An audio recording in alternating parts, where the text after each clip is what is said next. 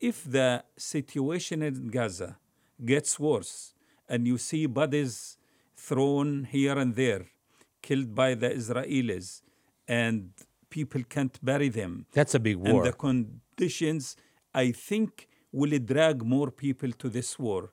If the situation in Gaza now, with some mediation, then the Arabs trying to have a ceasefire and try to manage to help in uh, quiet the situation and the border now, I think it is less would be chances than it would be escalating to Lebanon. Because also in Lebanon, most of uh, the refugee Are camps Palestinians. Palestinians. Don't you think um, killing a lot of civilians and so on that uh, will have the same effect on Israel that you can find in Gaza, for example, when you are targeted?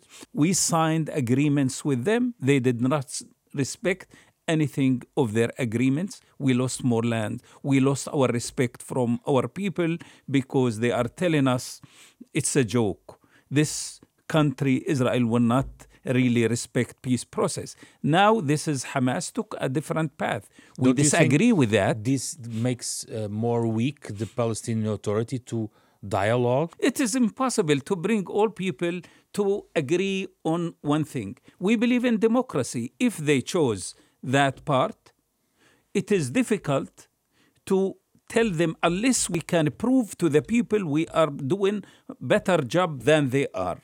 But the question we are not, the Israelis are not given the PA any benefit, anything. They did not respect all the agreements.